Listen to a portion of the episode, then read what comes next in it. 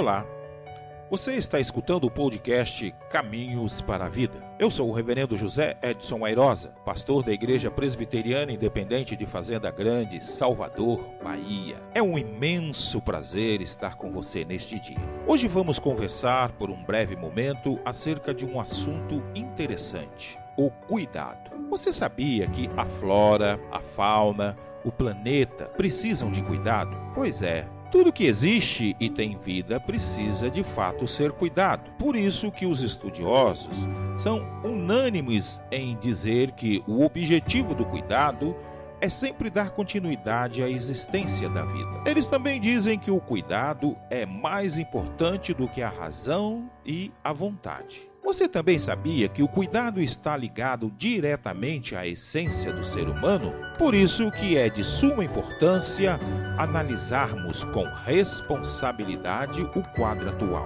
Estamos diante de uma realidade que nos preocupa por demais, porque estamos distantes uns dos outros. Estamos em isolamento social. Contudo, isso não nos impede de cuidarmos dos nossos entes queridos, dos nossos amigos, porque a vida é um bem precioso, é um dom de Deus. Por isso, o cuidado e compaixão para com o próximo são e sempre serão os caminhos para a cura em todos os sentidos, assim como também o são as ações empáticas quando estas visam a essência do ser humano. Tenhamos sempre o cuidado com o outro este foi o nosso podcast de hoje. Deus te abençoe. Até a próxima.